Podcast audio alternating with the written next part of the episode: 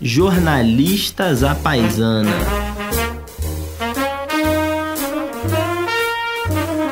Eu sou o Daniel Barros.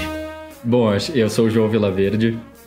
Isso não foi legal. É, eu, ah, eu acho que já começou. É, esse, esse é o primeiro programa meio, meio teste, meio já, já valendo. A gente tem esse nome de trabalho, como quase tudo no programa ele, ele não é definitivo, a gente está com várias ideias de quadro. O nome de trabalho é Jornalistas da Paisana, que nós dois gostamos. Quem fala aqui é o João Vilaverde e na minha frente está o...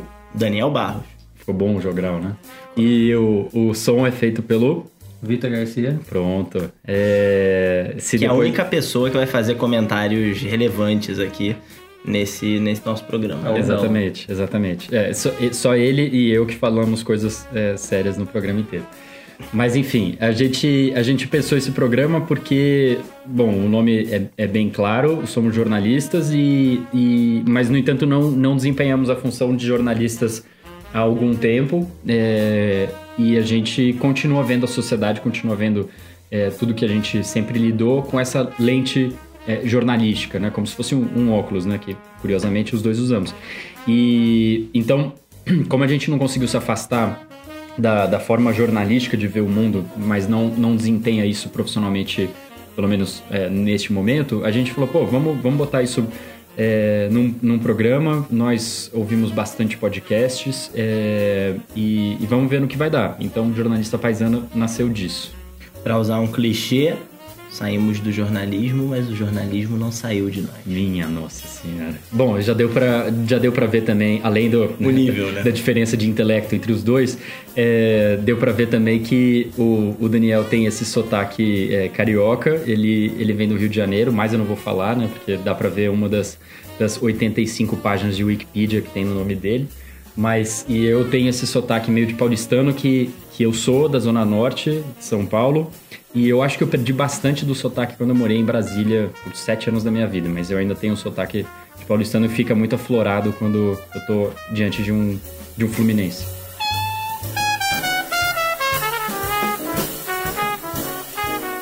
é importante deixar claro que todos os links de tudo que a gente é, cita aqui no programa, seja na parte final ali de dicas, seja como referência do, do nosso papo aqui, é, todos esses links já estão à disposição ali no, aqui no rodapé é, é de quem clicou para ouvir uh, as cascatas aqui e, e também para quem eventualmente quiser é, cometer insanidade de entrar em contato conosco, a gente também tem um, um e-mail aqui embaixo, que vocês podem mandar quantos vocês quiserem, porque quem vai acessar é o Daniel e quanto mais e-mail, melhor para ele. Bom, nós vamos aqui dar palpite sobre tudo que você pode imaginar. Sobre política, que é uma coisa que nós gostamos muito, sobre é, é, cinema, sobre restaurante, que também é uma outra coisa que a gente gosta muito, sobre bares, que também é outra coisa que a gente adora, enfim, sobre tudo que você pode imaginar, é, porque nós, embora sejamos jornalistas, estamos aqui na função de palpiteiros. Que é fantástica, né? Esse, esse programa é monetizado por um total de zero pessoas e então a gente tem uma liberdade plena. É, faltou dizer que a gente também deve falar de futebol. Futebol não, porque se a gente falar vai ser só do Botafogo, que é o que interessa, né? Sim. E eu também não tenho muito a contribuir nesse assunto, devo confessar. Melhor ainda. Então, senhores, é, neste nosso programa pensamos em falar um pouco sobre as eleições nos Estados Unidos. Eu sei que está longe, mas recentemente tivemos vários anúncios de pré-candidatos é, do lado democrata. Eu tá? parei de contar depois que teve 20 anúncios de candidato. É inacreditável. A gente vai falar um por um. Não, brincadeira. Vamos falar aqui sobre os mais importantes. É, eu acho que é um, um, tema bem interessante. Inclusive, eu e o João temos visões um pouco diferentes. É. E aí, depois a gente vai falar sobre outros temas que também estão relacionados a isso, também estão relacionados ao Trump, que é talvez o personagem central dessa, dessa história. Uhum.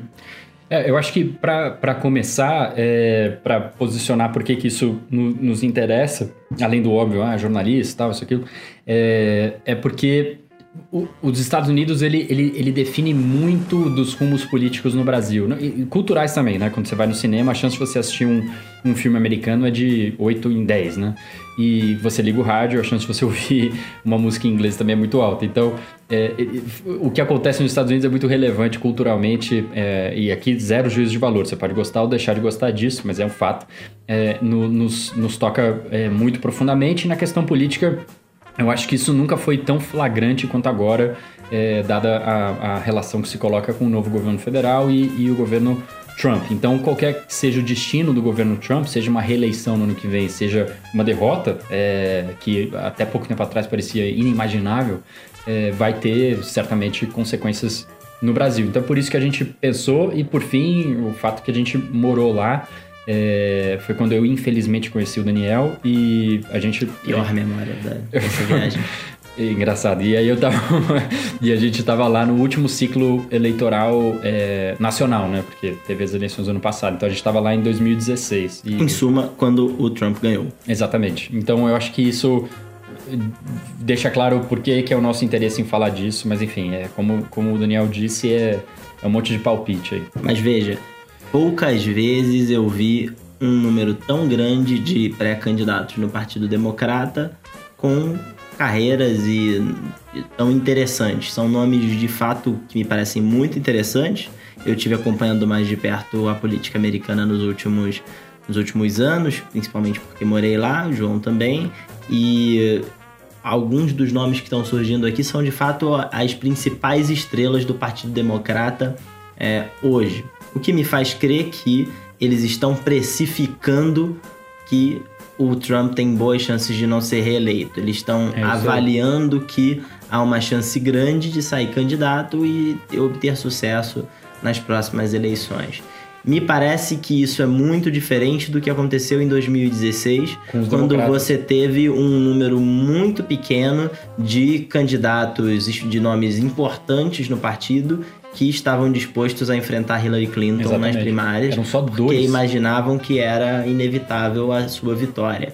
Mas a verdade é que se você tivesse um candidato forte, se tivesse talvez um dois ou três desses nomes que estão aparecendo agora, Hillary talvez não tivesse sido a candidata. É. Veja o Bernie Sanders, que era um candidato é, realmente improvável para aquele momento, quase levou. Quase levou. Ele ganhou em alguns lugares muito importantes e ele chegou e perto de levar. Ele é... era sempre um segundo muito perto, né? Quando ela ganhava, ele era segundo colado, né? Exatamente, exatamente, exatamente. Ele mesmo avaliava que se ele tivesse começado a campanha antes, porque ele começou muito em cima, Foi. ele teria levado. É. É, mas se você tivesse um outro candidato, talvez um pouco mais ao centro, um candidato um pouco mais com ideias com apelo das do Bernie, mas que talvez também apelassem um pouco para o que seria um candidato, seria um eleitor mais próximo do eleitor da Hillary, talvez essa pessoa tivesse conseguido é, é, passar para a eleição geral e, quem sabe, até vencido o Donald Trump. É, vencido onde interessa, porque a Hillary ganhou, né? Ela, ela teve 3 milhões de votos a mais do que o Trump. Então, se ela, se ela fosse candidata aqui no Brasil, ela teria sido eleita presidente. Aliás, se ela fosse candidata em qualquer lugar do mundo, ela teria ganhado, porque ela ganhou. É, mas quem levou é o Trump por conta da, da, regra ali de colégio eleitoral. 3 milhões de votos, que é a diferença que a Dilma teve para o Aécio em 2014. Em 2014. Exato, exatamente. Né? E foi o suficiente para ela ganhar. Foi. É. É. Se você tem um voto a mais, você já ganhou. Então vamos falar dos personagens. Bora. Tem vários. É, vamos fazer. O João fala de um, eu comento. Eu falo de um, você comenta. Quem você acha que seria interessante é, pontuar aí dos pré-candidatos democratas? Olha, eu, eu acho que se o Joe Biden, que era o vice-presidente do, do Barack Obama pelos oito anos de mandato do, do Obama, sair candidato, é, ele, é, eu, eu acho o candidato imbatível do lado dos democratas, porque eu acho que ele, ele agrega tanto o eleitor típico do democrata, essa não é uma eleição difícil para o eleitor típico do democrata votar é, nele ou em quem quer que seja. Foi contra o Trump, o eleitor típico do democrata vai votar então, se, se, os democratas lançarem um labrador, o labrador vai receber milhões de votos simplesmente porque ele estará contra o Trump. Então, ele não vai ter muitas dificuldades de ganhar esse voto jovem e, e, e, muito mais à esquerda, que está associado ao Bernie Sanders e outro, como a a candidata é, é, publicamente socialista, é, candidata não, agora eleita deputada é, nos Estados Unidos, é, essa, essa juventude muito mais à esquerda do que os democratas estão, até não, não gosta muito do Joe Biden. Ele mas... tá falando da Alexandra Ocasio-Cortez, Ah, que, ok, é, é, que é, é super jovem, 29 anos, ganhou uma eleição improvável para a Câmara dos Representantes, pra, que seria a Câmara dos Deputados Isso. dos Estados Unidos. Ninguém esperava que ela fosse ganhar, ganhou contra um candidato tradicional do Partido Democrata no estado de Nova York e é talvez uma das grandes figuras do Partido Democrata hoje, Uhum. mas pode parar de pensar o que você está pensando, Alexandre Ocasio-Cortez não pode ser candidata Não tem idade pra a isso. presidente, É. ela tem 29 anos e tem um limite de idade de 34 para ser candidata É, nos Estados exatamente, Unidos. 34. Aqui erramos por pouco. A idade limite para ser presidente dos Estados Unidos é de 35 anos e não 34. E, e ela, ela, ela, como outros, né? Ela certamente teria dificuldade de, de compreender ali o Joe Biden, porque ela está à esquerda dele é, e, e, e a maior quan- quantidade de novos militantes do Partido Democrata são, são muito mais à esquerda do que o normal do Partido Democrata. É, mas por que, que eu acho que isso não é um problema? Porque na hora do vamos ver, é o Joe Biden e o Trump a esquerda não vai ter, essa esquerda nova aí que está associada ao Partido Democrata, ela não vai ter dificuldade nenhuma em votar no Joe Biden, simplesmente porque, bom, ele é do Partido Democrata e ele está contra o Trump. Então esse voto ele vai ter. O que e, e vai ter de novo. O que importa nessa eleição não é ter esse voto. É, novamente, assim, eu brinquei com o labrador, mas pode ser um passarinho, qualquer que seja o candidato que esteja contra o Trump, filiado ao Partido Democrata, vai arregimentar milhões de votos. É, mas eu acho que o ponto ali é você pegar os cracks na base do Trump. Eu, eu vou falar mais um pouco mais disso, mas respondendo, acho que o Joe Biden. E você? Eu discordo plenamente. o, curiosamente, para mim, Joe Biden é um candidato muito pouco empolgante, uma pessoa que vai empolgar pouco o eleitorado nos Estados Unidos. O João estava falando de uma máxima típica lá, que é você tem um terço do eleitorado que é muito democrata, um terço do eleitorado que é muito republicano e um terço do eleitorado que é independente, às Isso. vezes nem vota, Exato. e que fica ali no meio do caminho, pode ir para um lado ou pode ir para o É outro. quem define quem ganha. Esse é quem define quem vai ganhar a eleição, certo? E esse eleitorado está espalhado por vários estados. Isso. É, talvez a Pensilvânia seja o estado mais importante Pensilvânia é, para definir. É, e Michigan, que era um estado tradicionalmente democrata, Democrata. que virou é, nessa eleição para o lado dos republicanos. Exato. É, na minha visão, para você poder pegar esse ele- uma parte expressiva desse eleitor no meio, não precisa ser expressiva, mas maior do que o teu, teu é, oponente, você precisa cativar os eleitores para que eles decidam ir até as urnas votar. Que é uma coisa que não aconteceu em muitos momentos lá na eleição americana, aconteceu Foi. muito com é, quando a Hillary é, foi contra o Trump. Então ela provavelmente não era uma candidata muito cativante, as pessoas não saíram de casa, muitas não saíram de casa para votar, e É. aí acabou dando, dando o Trump. O Joe Biden corre risco de acontecer a mesma coisa, porque ele tem uma, é, como o próprio João fala, ele pode comentar aqui, uma cara da aristocracia é, americana e, e com um agravante de que você poderia, e eu argumentaria isso se estivesse contra ele nas primárias, que ele foi covarde nas eleições de 2016 e decidiu não concorrer é, quando o, o campo estava aberto para que ele o fizesse. O Obama é, não era segredo para ninguém, estimulava que ele, Muito. que ele fosse candidato. É, inclusive, o fato dele ficar em cima do muro durante muito tempo dificultou o surgimento de um outro nome dentro do governo Obama para sucedê-lo. Então, Isso. ele teve que ceder, de fato, ao nome da Hillary. É, então, me parece que o Joe Biden teve a chance de escolher é, concorrer naquela ocasião e não fez. Então, acho que seria meio que a volta dos que não foram se ele viesse para essa eleição com uma perspectiva de ser o candidato do Partido Democrata, principalmente no momento em que você tem um número expressivo de outros candidatos que podem emular o efeito Obama, é, porque tem elementos em comum com aquele Obama que ganhou Mas em 2008. Quem? Eu não consigo ver ninguém que emula o Obama. Olha, podemos falar de alguns. Eu acho um nome muito interessante o do da Kamala Harris. Kamala? Harris foi procuradora do, do estado da Califórnia é, e ela é, quando se lançou candidata, imediatamente recebeu um número muito expressivo de doações. Já está fazendo muitas articulações é, em Iowa, que é o primeiro estado das primárias. O nome dela aparece bem nas primeiras sondagens, é, aparece mais ou menos é, ali empatado com o, da, o do, o do Bernie Sanders, da Elizabeth Warren, que são figuras até um pouco mais conhecidas do que ela. É, ela é mulher, tem posições bastante de centro, como por exemplo defende é, um corte de impostos significativo para a classe média, que é algo que geralmente está no discurso republicano, Isso. então ela pode é, buscar o eleitor que está ali mais para o centro e tal, que talvez votou até no Trump, é, porque achou interessante a proposta dele de corte de impostos.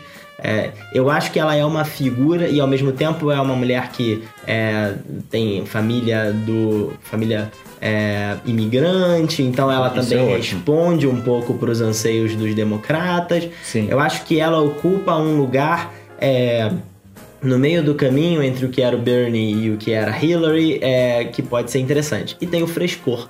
É. O frescor de ser é, uma figura nova, nacionalmente nova e tal.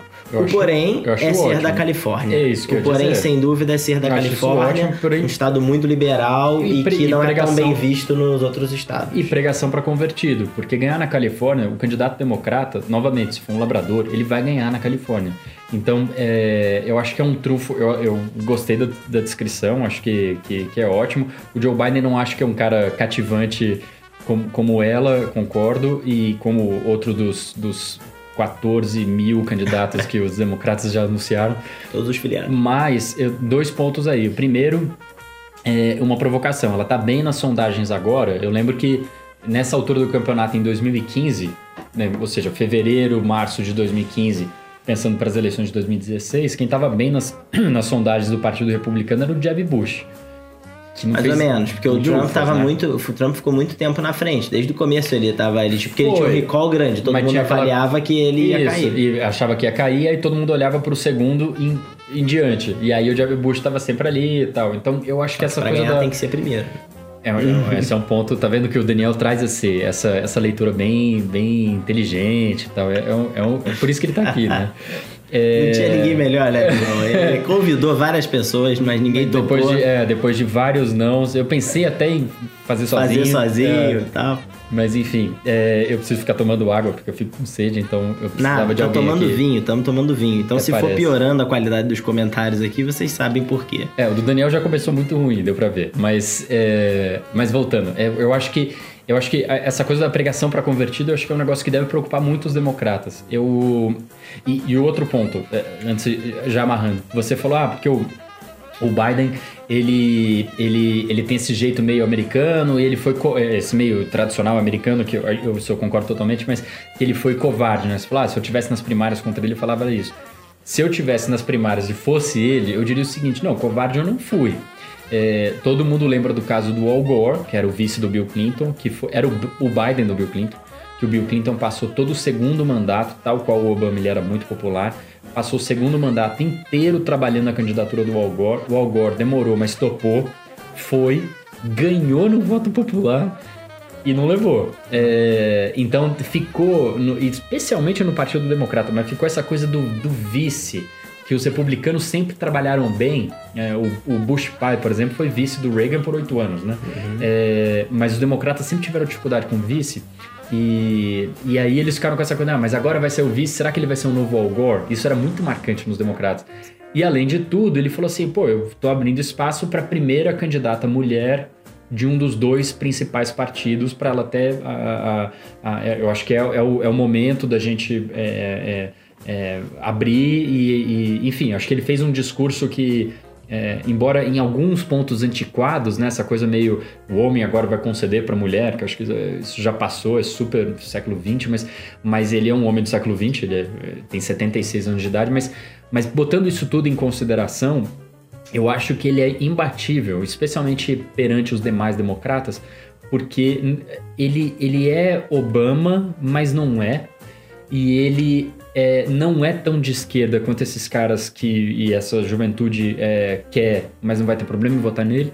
E ele consegue falar com o, o trabalhador classe média que sempre votou nos democratas, com exceção das eleições de 2016, que aí votou no, no Trump. Agora, pensando, o, o, Joe Biden também, obviamente, pode usar o argumento de que em 2016 ele não foi candidato porque ainda estava curando as feridas da morte do seu filho, é, que, que tinha um acabado horroroso, de acontecer, que teve um câncer no cérebro e faleceu. É. É, mas, de todo modo, a minha visão é um pouco diferente porque eu acho que tem uma coisa do, da alternância de poder nos Estados Unidos que é muito forte. Sim. Então, não é muito a questão de ser vice ou não ser é, porque do lado dos republicanos, o Nixon, quando era vice, foi candidato contra o Kennedy e perdeu. perdeu. É, o, o é, é, mais, talvez, pela. É muito comum a alternância de poder. Depois de um governo democrata, grandes chances do próximo governo ser republicano. Depois de um governo republicano, grandes chances do próximo governo ser democrata. Hum. Mas enfim, a gente está falando muito do Joe Biden, mas o Joe Biden não anunciou a candidatura dele à, à, à presidência. Não, ele e, disse... e acho que tem uma chance muito grande dele não sair, até porque ele é um homem de de, idade bastante é, avançada. Ele tem 76. Ele, ele... terá 77, 78. 78 ele chegaria é. ao poder com 78 anos, é. seria um dos presidentes mais velhos. O que é curioso. mais velho da história dos Estados Unidos. Eu tenho que checar também, eu, eu, acho que sim. Mas o que é curioso, porque se for, é uma, é uma disputa entre gente de idade muito avançada, porque o Trump é, é muito. Ele, o Trump tem 73, se eu não me engano. É, tem uma idade avançada para presidente. E o Bernie Sanders, que eu acho que deve ter 142 anos. Então, é um negócio que é, é, é curioso né? Mas eu queria puxar aqui, porque eu, eu, eu peguei uma frase que eu achei muito interessante da, da governadora de Michigan, que é um estado que sempre votou democrata e foi para os republicanos só em 16. É, ela é democrata, é, Whitmer é o, é, o, é o sobrenome dela. E ela foi perguntada, ah, essa, essa semana agora, fim de fevereiro, começo de março, é, o, que, que, o que, que você acha que os democratas têm que fazer para é, ter a, a, Casa Branca de volta. E ela falou: ó, os democratas vão ter que ir em áreas que a maior parte dessa nova geração dos democratas não quer gastar seu tempo. Palavra literal, não é só traduzindo. Uhum. E, e ela diz o seguinte: eu ganhei aqui em Michigan e a campanha dela era, ela tinha um slogan que era Fix the damn roads, né? É, consertem essas malditas rodovias, essas malditas estradas. E, e que ela voou com isso porque era uma coisa que na cabeça dela é democrata sendo pragmático, falando dos problemas das pessoas. Enquanto essa juventude é, que está vindo nos democratas e que tem nos republicanos também, por outro lado, fica mu gastando muita energia com pauta identitária.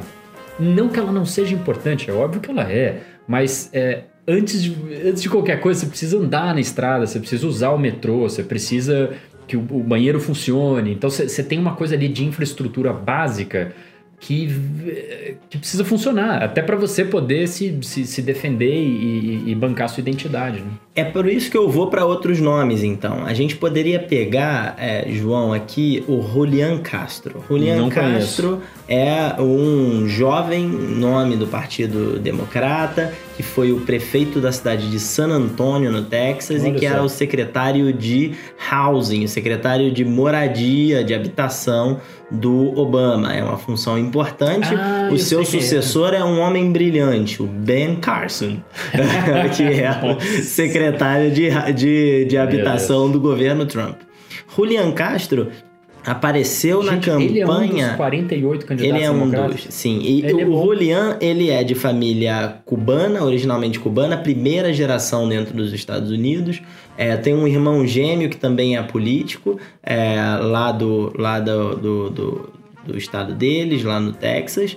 É, e o Julian, ele aparecia como um nome muito promissor no partido já na reeleição do Obama. Quando teve a convenção que consagrou Obama como candidato à reeleição, que é, enfim, meio pro forma, porque claro, o candidato geralmente vai, o candidato, o, o, presidente geralmente vai tentar a sua reeleição. Uhum. O, o, você teve um discurso muito marcante do Bill Clinton, eu me lembro, e logo depois o Bill Clinton chamou o Julian Castro, que fez um discurso que é, é, realmente mobilizou as pessoas que estavam naquele, naquele estádio.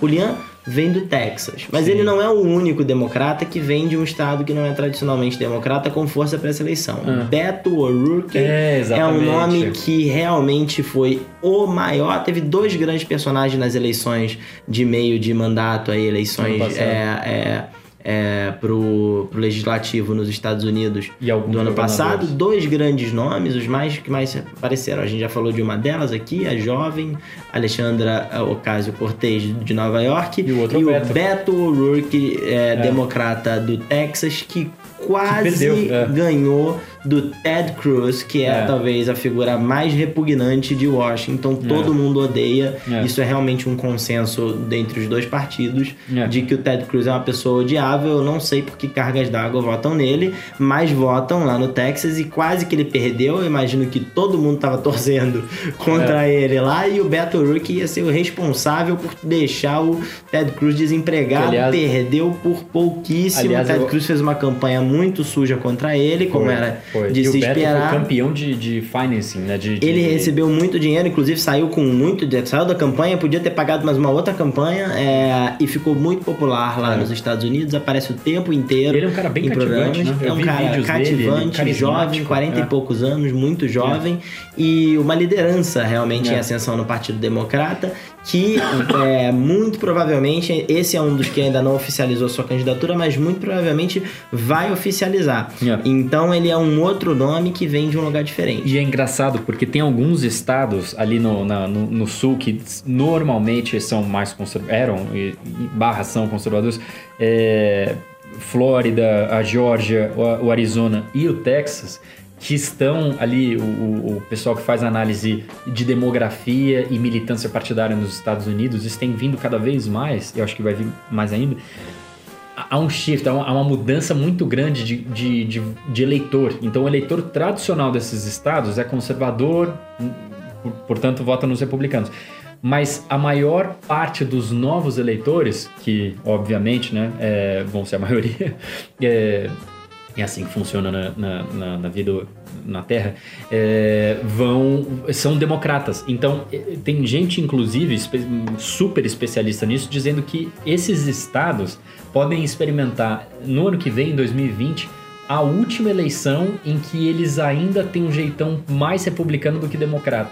Talvez. E a partir dali o pêndulo muda. Então, Interessante. Talvez você possa ter estados tradicionalmente republicanos no sul dos Estados Unidos, como o Texas. Isso, exato. Que o Texas é curioso porque o Texas é muito conservador no interior, mas ele tem bolsões liberais muito democratas, como a cidade É. de Austin, por exemplo, cidade de San Antônio, por exemplo, É. cidades que tem um bolsão ali é, liberal. Agora, eu queria voltar num ponto, João. Você estava falando sobre. Muita gente fala, você, outros amigos do que eu fiz em Nova York quando estava lá, é, falam sobre como o calcanhar de Aquiles da Kamala Harris é, é o fato dela ser da Califórnia, que é um É. estado muito liberal, tradicionalmente vota no Partido Democrata.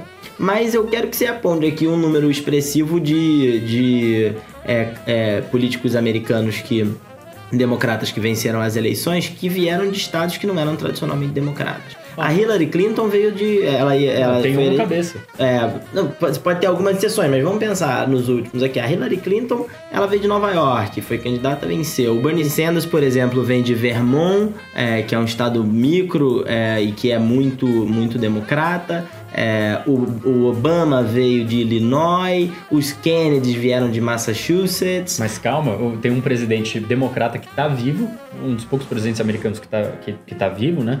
É, o Jimmy Carter, que veio da De Geórgia. Geórgia, que é E- realmente Que, aliás, é uma campanha muito interessante, porque você falou um momento aí do, do o Trump, com certeza vai ser o candidato re- republicano, com certeza será o, o candidato republicano, e, e aí você disse, porque não, não tem disputa, e é verdade, mas um dos casos raros em que teve disputa intrapartido do incumbente, quer dizer, o presidente em exercício, foi justamente a campanha de 76 nos Estados Unidos, que foi uma loucura, porque a gente tinha vindo de um quase impeachment do Nixon, que até então era o presidente muito popular. Ele precisou renunciar, porque senão ele sofreria impeachment, seria o primeiro a sofrer. Aí assumiu o vice dele, Gerald Ford, que é candidato é, em 76. é, ele era o presidente, de fato, embora é, tinha sido. é, só virou presidente porque o Nixon saiu. E ele sai e é contestado pelo Ronald Reagan. E eles sofrem, eles sangram os republicanos disputando estado a estado as primárias entre o presidente da República, o Gerald Ford, e esse ator de Hollywood que queria ser candidato, é, o Ronald Reagan, e eles gastam uma energia monumental enquanto os democratas já tinham lá o Jimmy Carter do Sul, falando para republicano, tal, Sim. isso, aquilo, e já estava definido. O Gerald Ford ganhou no limite, conseguiu ser candidato e não tinha mais energia nenhuma e foi engolido pelo Mas a questão é que o exemplo do, do Jimmy Carter é. Acho que prova um pouco o meu ponto também, que você não precisa necessariamente vir de um estado. É, pêndulo ou de um estado em que a maioria não é democrata ah, para é. poder ser um candidato é, competitivo. Então, é, eu, eu, acho que isso pode ser um problema para Kamala Harris, porque quando ela tiver é, em Michigan, como você estava citando aqui, talvez uma parte do eleitorado fale, pô, mas ela vem da Califórnia, é, Califórnia é um, quase um outro país. Uhum. Mas eu acho que não é uma desvantagem tão grande ao ponto de custar-lhe é, a vitória. Eu acho que ela ainda poderia ser uma candidata competitiva vindo da Califórnia, é. embora isso não seja tão comum historicamente nos Estados Unidos. Não consigo lembrar de muitos candidatos é, democratas que vieram da Califórnia e que, e que foram muito competitivos. É, eu, não. eu lembro do, do Bob Kennedy assassinado na Califórnia. Sim, mas ali a relação com o Kennedy, é. a, da família Kennedy e tal, era que era o grande ativo, né? Isso, isso, exato. É, exato. Mais qualquer outra coisa. A gente falou aqui de vários, mas Deixamos de fora uns dois ou três que eu acho que são muito importantes a gente, a gente deixou de fora uns Elizabeth Warren é um nome muito importante, acho que vai é. ser nessa campanha. Pelo seguinte, se é. Elizabeth Warren tivesse sido candidata em 2016, ela tinha uma chance expressiva, grande pra caramba, de ter sido a candidata. É. É, Elizabeth Warren também é uma mulher mais velha, já tá nos seus 70 e poucos. Uhum. Ela era uma professora universitária lá de Massachusetts e se elegeu senadora por Massachusetts, se tornou uma, uma figura política muito popular já na reta final do governo Obama. Isso. Coisa dela era, era uma grande defensora dos direitos dos consumidores, era uma grande bandeira dela. Uhum. Não é o Celso Russomano, era um pouco mais sofisticado, mas ela não se candidatou em 2016 com medo da Hillary Clinton. É. Mais uma das que não foi, mais um dos, é. do grupo dos que não foram com medo da Hillary Clinton. E vem agora porque acha que tem uma oportunidade de ir, vai hum. dividir muito voto com Bernie Sanders, porque eles estão no mesmo lado é, do espectro é, político, os exatamente. dois estão é, mais à esquerda do Partido Democrata. É, mas ela ainda é uma figura muito popular, muito famosa. É. Ela vai desidratar o Bernie, por isso eu acho que nenhum dos dois vai ser, vai ser o candidato, eles vão se anular, mas é, acho que vai ser uma, uma figura muito importante nessa eleição que a gente deveria prestar atenção. Boa. Né? E você, o que, que você acha da, da Cara, eu não, eu não, eu não tenho muito o que adicionar em relação a ela. Eu acho ela uma candidata mais interessante que o Bernie pelo simples fato de que o Bernie já foi candidato é, em 2016. Ele teve uma chance de ouro. Ele era muito diferente da Hillary Clinton. Não faltou recurso financeiro, não faltou recurso é, de infraestrutura. Ele teve tudo para fazer o que ele pôde fazer. Eu acho que ele fez uma campanha muito legal dentro do Partido Democrata e ele perdeu. Então, assim, é, goste ou não, ele perdeu. Então, ele tentar de novo. E é um homem muito velho, né? Realmente seria um é. temerário para um país ter um presidente com mais de 80 anos. E, né? e, e, outra coisa, ele, ele, ele tem uma coisa meio de esquerda uh, antiga, né? Essa coisa do forjada. É, veja que o meu problema não é com, com o antigo, ao contrário, eu sou apaixonado por história, o tempo inteiro vem, vem exemplo de história da minha cabeça. Mas essa coisa da cabeça forjada num tempo que foi já superado há muito tempo, né? Então é, é uma visão de sociedade em alguns pontos é, muito rica, muito moderna, mas em vários outros pontos não. E, e, e eu acho que o, o fato que é preponderante na diferenciação entre os dois é que ele teve a chance dele e, e ele não teve é, nenhum obstáculo. Ele, ele pôde fazer tudo que ele queria. E ele perdeu. ele deveria abrir espaço para Elizabeth Warren tentar, né? Eu acho que ele deveria abrir espaço Se eles são tão dois vão morrer agora abraçados. é a hora dela. Eles dois vão morrer abraçados, acho que a chance maior é de fato dela. E, e, tem um outro candidato que eu gostaria de destacar aqui, que pode ser uma surpresa muito grande, que é o Cory Booker.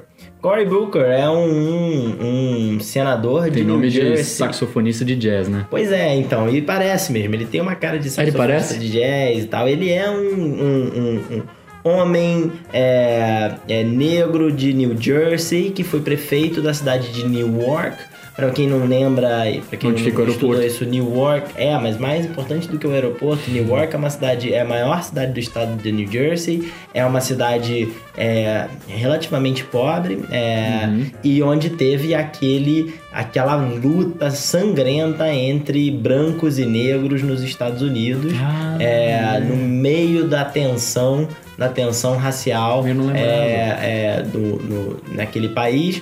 E o Cory Booker foi um, foi um, prefeito negro é, nessa cidade, um nome muito importante na política americana hoje, porque ele é o grande nome é, é, contrário à luta contra as drogas, é a luta, a War on Drugs, né, que começou lá com o Ronald Reagan e que matou tantas pessoas, principalmente jovens negros é, que- em periferias americanas. E uma guerra que as drogas ganham todo ano, né? Que as, exatamente, que as drogas ganham todo ano. Então, o Cory Booker é uma figura muito interessante e se é, quem acompanha a política americana é, vê a oposição ao governo Trump, o Cory Booker é um dos opositores mais vocais no Senado. É um dos que mais dá entrevista, um dos que mais aparece, um cara que tá sempre em cima da pinta, com as informações é, na ponta da língua.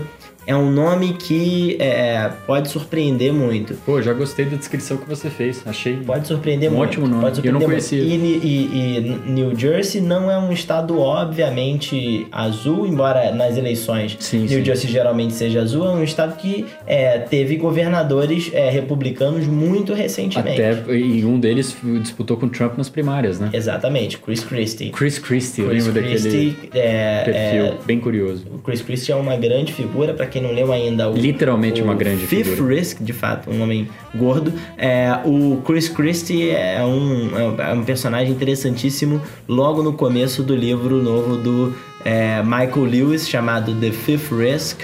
É, que eu acho que está traduzido literalmente, o Quinto Risco foi lançado recentemente pela editora Intrínseca, é, e é um livro que fala sobre a incompetência no governo Trump. Esse é o, é o E tema. o Chris Christie participou, né? E o É, Chris Christie, disputaram, é, depois e ele foi. Mas ele é, foi, ele foi ah, alijado, Limado. foi limado. É, e o início. livro conta ali que muito por influência do ah, Kushner, que é o, o, o, o marido do filho da, da filha do, do Donald Trump. É, cujo pai havia sido preso pelo, pelo processado e preso pelo Chris Christie quando Chris Christie era Nossa. procurador do estado de New Jersey, então ele tinha uma é, raiva dele que ele guardava com ele e que ele aproveitou aquela Minha oportunidade nossa. para se vingar. Teve, tive um déjà vu de Brasil aqui, que fulano é pai de ciclano, que é filho de, de, de Beltrano, que é primo de família na política. Pois é, exatamente. Isso está acontecendo lá também. E, e agora, o que, para fazer um último comentário aqui sobre as eleições americanas, o que eu acho mais fascinante das eleições lá e do processo das primárias é que, que todo mundo fala inglês. qualquer um, é impressionante isso também, todo mundo fala inglês, acho chiquérrimo. É, uma eleição em que todo mundo fala inglês. Mas além desse pequeno detalhe, é o qualquer um tem chance de chegar É. nas eleições. Não, é brincadeiras à Você parte. tem eu- uma é. história de candidatos que dois anos antes, nesse momento, Isso aí. é, quase dois anos antes, eram inexpressivos, que chegavam com muita força Ah, Obama. e ganhavam a eleição. O Obama, O talvez Obama, seja quem, o quem maior era o Obama em, em começo de 2007? Você tinha que ser muito especializado para para primeiro saber que ele existia, né?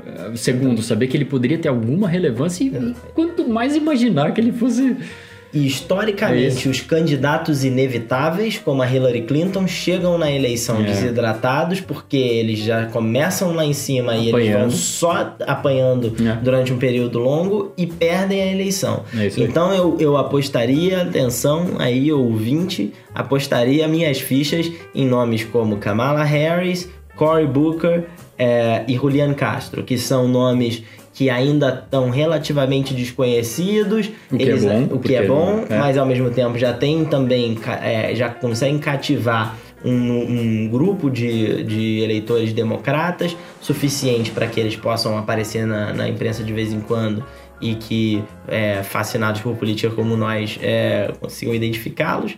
É, mas que podem de fato crescer no momento certo Sim. e chegar ao segundo. Chegar ao segundo turno, não, desculpa, chegar à, eleição geral é. é. com muita força e possivelmente vencer o Trump. Mas isso eu acho, eu acho isso fantástico mesmo. As, as primárias são é, é um momento muito rico dos Estados do, do, da- da- do momento eleitoral é, dos Estados Unidos em que o- dependendo da regra, porque cada estado tem uma regra, é só o militante, ou seja, só se você é filiado ao partido você pode ir lá votar. Aí tem os caucus também, que é você se posiciona fisicamente para escolher um, um candidato e, e dependendo do estado você não precisa ser filiado para escolher o candidato. Então, que é até curioso porque você pode manipular, né? Mas enfim, é, eu acho isso muito, muito interessante porque você já está desde o início do ano pensando política, pensando políticas públicas, pensando é, candidatos e, e, e você chega já, de modo geral, mais amadurecido quando é, é a hora do vamos ver. Agora é o candidato democrata contra o ou a candidato republicano e vice-versa. Agora, o Trump não vai ter só a dificuldade de ter um- uma, um- uma constelação de democratas do outro lado disputando a vaga para chegar é, e brigar contra ele. É, só ele você mesmo, citou 49, né? Pois é, ele mesmo pode ter suas próprias dificuldades no Partido Republicano. Sim. Eu apostaria que o John Kasich, ex-governador de Ohio, vai tentar a Será? vaga De e vai novo? tentar e vai tentar é, fustigar o Trump, Ele era um candidato mirando na eleição seguinte. Ah, John faz Kasich foi candidato a presidente. Então, Foi um dos últimos a desistir, Foi mas último. nunca. Foi o último a desistir, último, mas nunca final. decolou. É. Em momento nenhum decolou. é, Ele ganhou só em Ohio, no estado Pois dele. é, ele ganhou no estado dele, mas ele em momento nenhum ele conseguiu decolar, é, embora os republicanos tivessem ensaiado ali loucos uma coisa ali, de é, se é. unir em torno dele, nunca conseguiu decolar, mas é um nome bastante razoável, Verdade. como o Joe Biden que você citou. É, ele é mais um político centro. mais próximo do centro que frequentemente fala sobre trabalhar com o outro partido, É. que não tem uma, um discurso tão virulento assim. Exatamente. É, o que pode ser bom para governar, mas pode ser ruim para muito campanha. difícil para campanha. É, mas ele é um nome muito interessante, fez um governo muito bem avaliado em Ohio, É. tanto que você vê, ele não ganhou em nenhum outro estado, mas ganhou Lá lá nas ganhou, primárias. Então, Ohio é um estado pêndulo, tradicionalmente um estado pêndulo, É. então é, vai ser importante é, É, e- ganhar Ohio para qualquer um dos, dos partidos. E eu acho que é o exemplo de 76, assim, muito dificilmente o Trump não será o candidato dos do Partido Republicano, mas depende da forma, né? Porque se o Kasich sai, é como você disse agora, ou mesmo o outro, é, e o contesta, mesmo que perca, ele tem uma ele já começa o ano com uma contestação interna. É, ele gasta, já tá gastando energia com isso, que ele não tá gastando atacando os democratas, né? E, e eu acho que é um- pode acabar virando uma, uma, uma eleição de 76 de novo, em que Olha. o presidente é, perde, ou até 92, em que o presidente Bush pai é, saiu candidato à reeleição, os democratas tinham também vários candidatos internamente, o Joe Biden inclusive testou naquele momento, e o Clinton foi, mas muito da vitória do Clinton se deu por conta do terceiro colocado que teve um caminhão de votos, né? Então você pode ter um candidato independente aí no ano que vem. Aliás, tem alguns, mas enfim, aí já fica muito, muito É. longo. Mas Michael Bloomberg o Michael tá sempre Bloomberg é por aí, é, sempre por é, aí. que pode vir independente, pode vir democrata. É verdade, é verdade. E, e você tem e, e- e um independente aí que carregue votos já é o suficiente para enfraquecer o, o- o então incumbente, qualquer que seja ele. No caso é o Trump. Olha, e o Donald Trump não é necessariamente um presidente que é unanimidade em seu partido, né? Agora os opositores a ele estão um pouco mais quietos dentro do partido, mas é, ele tem muitos é, lá no Partido Republicano que não veem com bons olhos muitas das medidas que o próprio é, Trump é, advoga. Talvez o mais notório deles é, não está mais entre nós, mas causou um estrago que foi o John McCain, É. que ao morrer é, é, terminou, terminou sua vida com essa bandeira empunhada de que o Partido Republicano é muito melhor do que o presidente republicano. Exatamente. É, e o Trump é, teve, um, uma, teve um tapa na cara ali com não, o fato de não ter sido convidado para o funeral. É, o velório foi um negócio muito, muito bonito de. Né, com, com ex-presidentes, o Obama tava lá, quer dizer, foi um negócio muito marcante, muito simbólico. Obama e, e o George W. Bush. Né? É, Os é. dois juntos, os dois fizeram Isso, discurso. é, exatamente, exatamente. É, Outra é. grande derrota foi é. a questão do orçamento. Né? O Partido é. Democrata e o Partido Republicano chegaram à conclusão juntos de que é, aquele orçamento com a, a, a, o muro não deveria passar. É. Então, ali você tinha já várias defecções do Partido Republicano em relação ao Trump.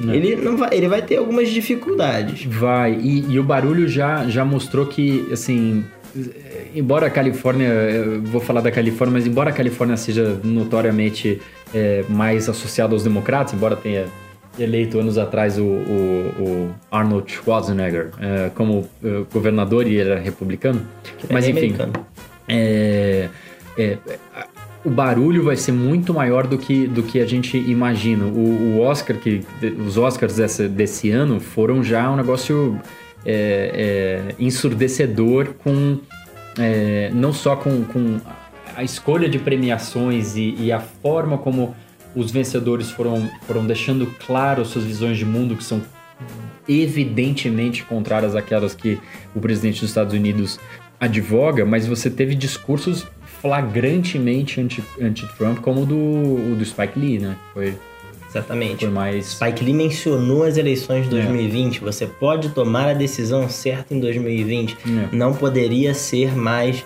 é, é, enfático em sua oposição ao Trump. É. Mas tudo bem, o Spike Lee sempre foi um cineasta muito Sim. politizado. Mas o fato é que aquela cerimônia tinha um groupthink, que é, é uma expressão de quando há a concordância geral entre os pares. É, pregação para convertido. É, que era pregação para convertido de certo modo, mas é, aquilo ali é, é, é, assistido no país inteiro claro, claro, é, claro, e no mundo inteiro, na verdade, e tem algum impacto. O fato de é. que todos estavam mais ou menos unidos nessa visão anti-Trump é. em seus discursos. E a escolha dos filmes que a academia fez também é muito sintomática. Você veja, Green Book, que é o filme que ganhou o Oscar, Foi. também é um filme antirracista, também é um filme é. É, relativamente crítico a uma visão de mundo tão conservadora quanto a visão de mundo do, do Donald Trump, personagem principal, personagem é, do ator Mahershala Ali, que ganhou, que ganhou o Oscar de melhor, melhor ator, ator coadjuvante. É um pianista E que já tinha feito gay. um trabalho incrível no House of Cards. Ele é né? é fantástico, é. é. ele é um pianista negro gay que tinha relações com a Casa Branca dos Kennedy naquela hum. época. Em uma cena do filme, ele liga para o Bob Kennedy, que era o procurador-geral da República é, naquele país. Então, veja, é um, é, era um Oscar todo, todo muito crítico. Você vê o Alfonso Cuarón, que ganhou o Oscar de melhor diretor, de melhor Roma, né? filme estrangeiro, um diretor mexicano, é. com Roma principal. É, é, personagem era uma mulher com uma aparência claramente mexicana, que era é. empregada doméstica. É, então, o, tinha... o, melhor ator, o Rami Malek, que é filho de primeira geração, é, é, americano de primeira geração, filho de egípcios, é, e fez questão de deixar isso claro, né? É, aliás, eu achei disparado o discurso mais bonito entre os vencedores, que ele diz é, é, ve, vejam você que estão tá, assistindo e tal, isso aquilo. O pequeno Remy, né? Bubba Remy, que ele fala, é, com seu cabelo encaracoladinho, pequenininho, nunca poderia imaginar que eu aqui estaria. Mas veja por que, que eu tô aqui. Eu fiz o retrato de um homem gay, imigrante, é, o Fred Mercury, né? É, que chegou lá. E eu tô aqui, eu cheguei também. Então, é, é um. todo, todo o discurso que eu achei maravilhoso, achei muito, muito é, lindo mesmo. É, é muito já. Já, é, claro que o do Remy não se compara com o do Spike Lee, e, e é, como você mesmo disse, o Spike Lee é muito politizado. Mas, de modo geral, tem essa coisa meio de caixa de ressonância de um, de um outro outro, outra visão de mundo, né? Uma visão de país muito distante daquela que, que é externada pela, pela, pela Casa Branca. E que pode fazer as pessoas começarem a se questionar, né? Essa é. narrativa de que, olha, a América feita para as pessoas virem aqui, prosperarem, avançarem e tal, é, não importa a origem delas, não importa de onde elas vêm, essa narrativa é muito forte nos Estados Unidos é, e ela não é coincidente com a visão de mundo é, representada pelo Donald Trump, é. que é uma visão de mundo muito mais protecionista, muito mais é, saiam daqui é. vocês imigrantes. Então é, eu acho que há, um, há uma possibilidade, um momento, um crescente é, que pode atrapalhar muito as tentativas do Donald Trump de se reeleger. Agora, e falando de Trump, o grande inimigo dele, porque ele, ele tem um inimigo por ano, né? Em 2016 ele foi eleito é, com. É, ele tem vários, mas em 2016 ele foi eleito com o, o, o inimigo era o México, né? Já falando de muro e tal. É, em 2017 é, o inimigo era todo mundo contrário a ele na sociedade inteira. E, e, e isso em 18 também. E agora o inimigo dele é a China, né? Então essa coisa de guerra comercial, especialmente contra a China, a China está comprando os Estados Unidos, a China está praticando preços que estão destruindo os Estados Unidos e tudo mais. E olhando para a China, eu li recentemente uma, uma reportagem especial no Financial Times que eu achei muito interessante, que foi eles mostram como você tem plágio de tese de doutorado entre é, membro, membros do alto escalão do Partido Comunista Chinês, é, que é igual ao Estado chinês, né? É, e que num partido e num país é, socialista é, como, como é a China, mezzo-socialista, né? Se confunde com o que é a China per se. E é uma matéria que eu achei é, muito interessante, não só pelo que ela, pelo que ela revela, né? Ela, o próprio Financial Times mostra que nos 10. Né, eles encontraram 10 casos de membros do, do, do, do, da direção do Partido Comunista Chinês que fizeram plágio claro nas suas teses de doutorado. Mas não só por isso, porque a reportagem mostra por que, que isso acontece. Não é só, ah, quero ter o meu doutorado. Não, é porque isso é como os chineses é, qualificam dentro da estrutura burocrática do Partido Comunista quem consegue ascender mais rapidamente do que, do que os demais. Então, você ter um título de mestre, você ter um título de doutorado, facilita o seu caminho. E aí você tem uma profusão de integrantes do Partido Comunista Chinês que são doutores, e, e essa matéria mostra como é que eles como vários deles, né? não dá para dizer a maioria, o Financial Times nem, nem, nem diz que é a maioria, mas como é, vários deles têm é, possivelmente conseguido obter esses doutorados. Né? E o que eu achei interessante para encerrar nesse ponto, falando da China, o rival do, do, do Trump, é, é, que o, o, o, jornal coloca uma fonte em off, um acadêmico na, na, numa universidade chinesa, que pediu para ficar anônimo, até, enfim, pelas circunstâncias que a China é, tem, que ele diz que é muito comum é, oficiais do governo da China pagarem agências especializadas em entregarem para eles dissertações e teses prontas. A questão é que as agências saem fazendo cópia é, uma atrás da outra, então até as agências são meio problemáticas, isso é muito curioso. Essa coisa da, da, da academia é, exerce um, um, fetiche também, né? Porque você tem integrantes de vários governos que, é, que, que, mentem descaradamente. Ah, eu tenho mestrado em, sei lá, em Yale, eu tenho doutorado em Princeton, e aí você vai checar e não tem. Essa coisa comum é do cara dizer, tem um doutorado, um mestrado um, em Harvard, e o cara fez um curso de uma semana de uma em Harvard semana, é, e diz que é. tem um mestrado lá, né? Um curso pago de uma Nem semana. Nem uma semana, ele pousou no é. domingo e foi embora no sábado seguinte. E, é. Pois é, pois é. Mas em relação à China, é muito curioso que ao mesmo mesmo tempo que você tem esse plágio, é, você tem também uma, um, um, uma vontade grande de dominar a ciência globalmente, né? Em janeiro, uma das capas da Economist em janeiro ah, é, é uh, uma capa sobre o avanço da ciência, é. o avanço da academia na China, uma daquelas capas, as capas da Economist são excepcionais é. e, e ah, e essa era. Eh, o título era Red Moon Rising, Lua Vermelha Crescente, é, mostrando o, o, avanço da China. Eles em ciência, eles destacavam um dado super interessante que é, é que a China é o país que tem o maior número de papers, de artigos publicados em 23 dos 30 temas que mais tem artigos publicados no mundo. Então eles estão de fato é, avançando muito na questão de ciência, avançando muito em publicações.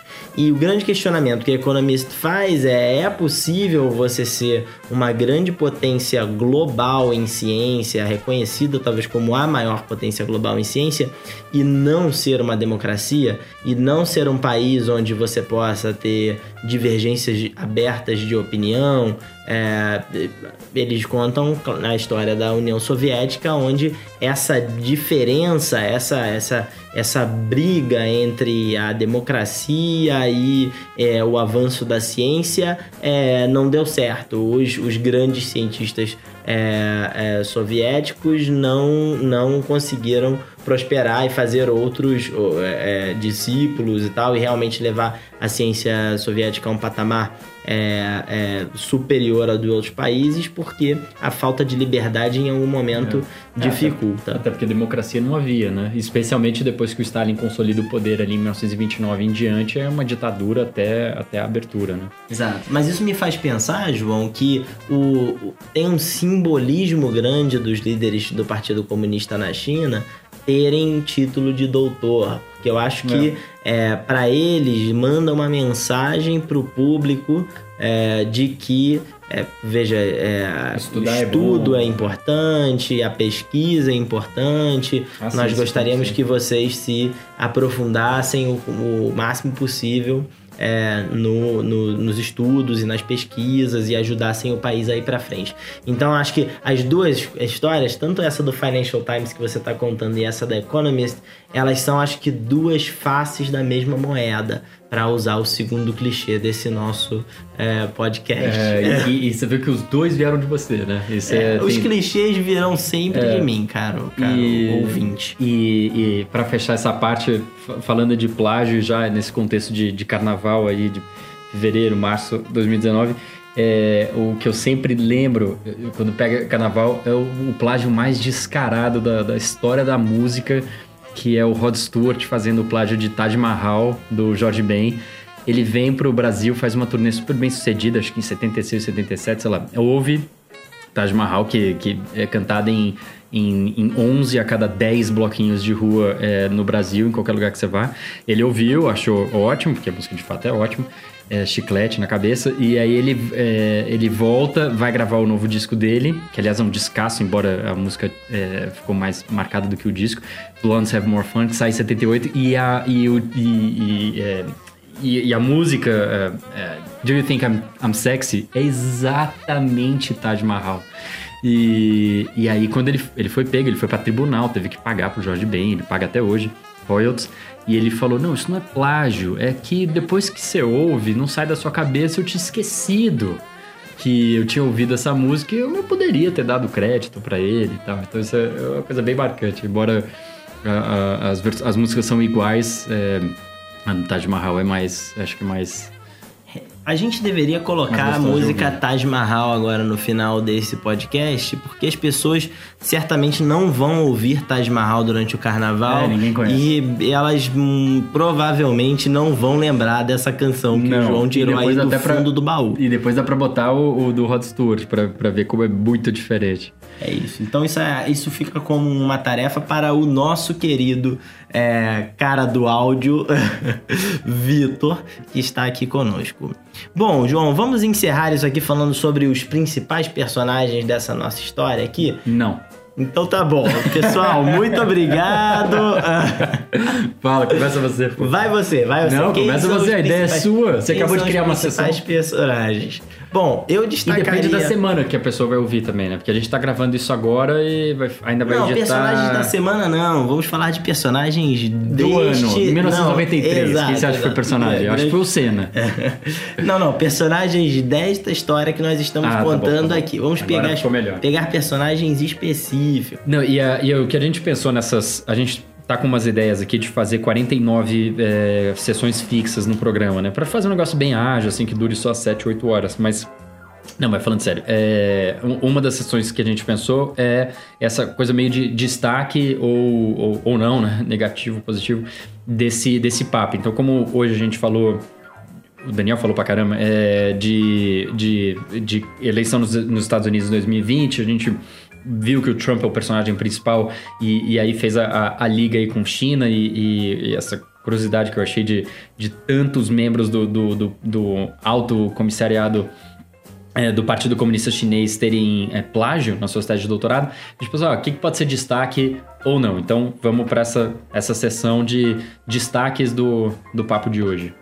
Bom, eu vou jogar aqui um personagem que eu acho que vocês ainda vão ouvir falar muito nessas próximas eleições americanas, que é o Julian Castro. Acho que ele é um cara muito interessante, vocês vão ouvir muito, ex-prefeito de San Antônio, vai ser candidato, é um cara de família cubana, acho que vai ser, muita gente diz que poderia ser o primeiro presidente latino dos Estados Unidos. Vamos ver. Eu acho boa, eu acho que eu consigo imaginar o Trump falando dele e dando a entender, se não falando diretamente como é o Trump, que esse sobrenome dele tem algo a ver com os ex-ditadores de Cuba. Ah, tem ligação.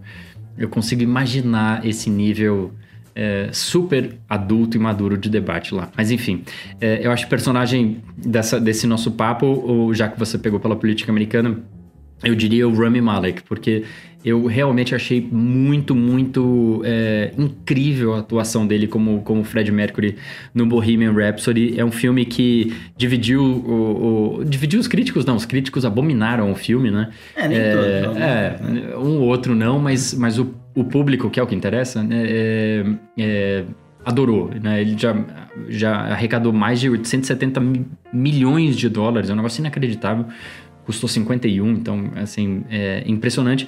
E eu achei a atuação dele soberba. Ele é um cara claramente diferente do Fred Mercury. Ele é mais franzino, mais magrinho, o ombro não é tão largo, ele é pequenininho e, e você olha para ele e você não vê o Fred Mercury. Você olha ele no filme e você vê o Fred Mercury. Então eu achei uma atuação incrível e achei o, o, o discurso dele no Oscar que ele conseguiu falar de política sem falar. E eu acho que essa é a melhor forma de você tratar se você não vive disso, né? É, com uma sutileza e, e, e uma escolha é, fantástica de, de, de, de, de palavras mesmo. Me tocou, eu achei que foi, foi ótimo. Agora, impressionante é que Vice, o vice, que era o filme sobre o Dick Cheney, que era o vice-governador, o vice-presidente, vice que era o vice-presidente do George W. Bush, é, não ganhou nada. Nada, Saiu com as né? mãos vazias. É, é. Vice é um filme espetacular é um filme do diretor Adam McKay, que fez aquele filme A Grande Aposta sobre o. sobre é, o Uma Crash. grande aposta. É, uma grande aposta qualquer aí, na. Uma grande aposta na loteria. O, não, era o filme sobre o filme sobre é, o, a crise do subprime nos Estados Unidos que levou ao, ao, que levou ao crash a de 2018, recessão. a grande recessão. É, o filme Vice é espetacular. É um filme que tem uma linguagem muito própria. O Anna McKay tem uma linguagem muito própria. É, ele faz um filme crítico, é, mas sem ser é, é, é mal-humorado, sabe? Uma crítica muito bem feita, muito é, sagaz. você mesmo destacou uma crítica lá do, da Folha de São Paulo que falava sobre é, como ele conseguiu o que o Michael Moore, que fez Fahrenheit 11 de setembro, é. nunca conseguiu. É. é. né? Que é fazer uhum. uma crítica é, com um pouquinho de humor, é, e que, mas que é, bota o dedo na ferida é, de uma forma que poucos colocam. Então, é. uma pena mesmo que Vice tenha saído de mãos abanando, mas o fato de ter, sido, de ter concorrido a tantos prêmios é também sinal de que esse era uma esse era uma, um Oscar bem anti, anti-republicano é, também. E... Aqui erramos. O filme Vice não saiu de mãos abanando do Oscar. Foi indicado para oito prêmios, mas levou apenas um, o de maquiagem e penteado. Um Oscar bastante técnico, mas ainda assim um Oscar. Então, corrigimos. E, e, curioso que o Daniel termina a fala dele falando de vice. O Daniel, como vocês é, é, podem imaginar, é Vasco da Gama. Acho melhor terminar esse, esse podcast.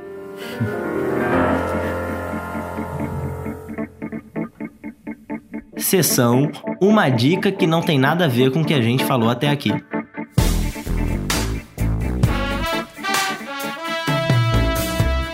Bom, essa sessão é, é, muito tradicional desse programa que acabou de estrear.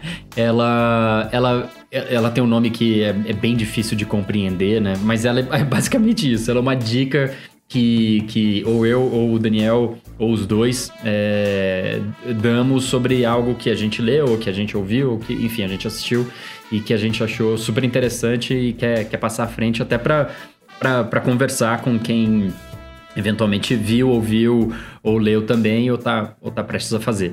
E, e, a minha é de uma. vem a partir de uma reportagem que eu li. Eu li uma reportagem na Folha do Lucas Ferraz, que agora tá morando na Itália, e eu achei essa reportagem extraordinária. Ele, ele cavucou uma ópera do Carlos Gomes, é, compositor brasileiro do século XIX, chamado Lo Schiavo, é, o escravo em italiano, que ele fez lá na, na Itália quando ele lá morava, morava em palácio, mas perdeu dinheiro. Uma história por si só do Carlos Gomes já é uma história muito, muito rica. Que aliás todo mundo conhece, se você já ouviu a voz do Brasil, que toca todo, que passa todo dia no Brasil, você já ouviu é, uma parte do Carlos Gomes, porque abre e, come, e termina com, com, uma composição dele. Mas enfim, é, e é uma ópera que ele fez na Itália, nunca estreou na Itália por um monte de problema, porque mudou o, o, o roteiro, ele mudou, depois ele também não gostou. Enfim, é, fato é que Lo Schiavo foi estrear só no Rio de Janeiro, semanas antes do golpe da República, de novembro de 1889.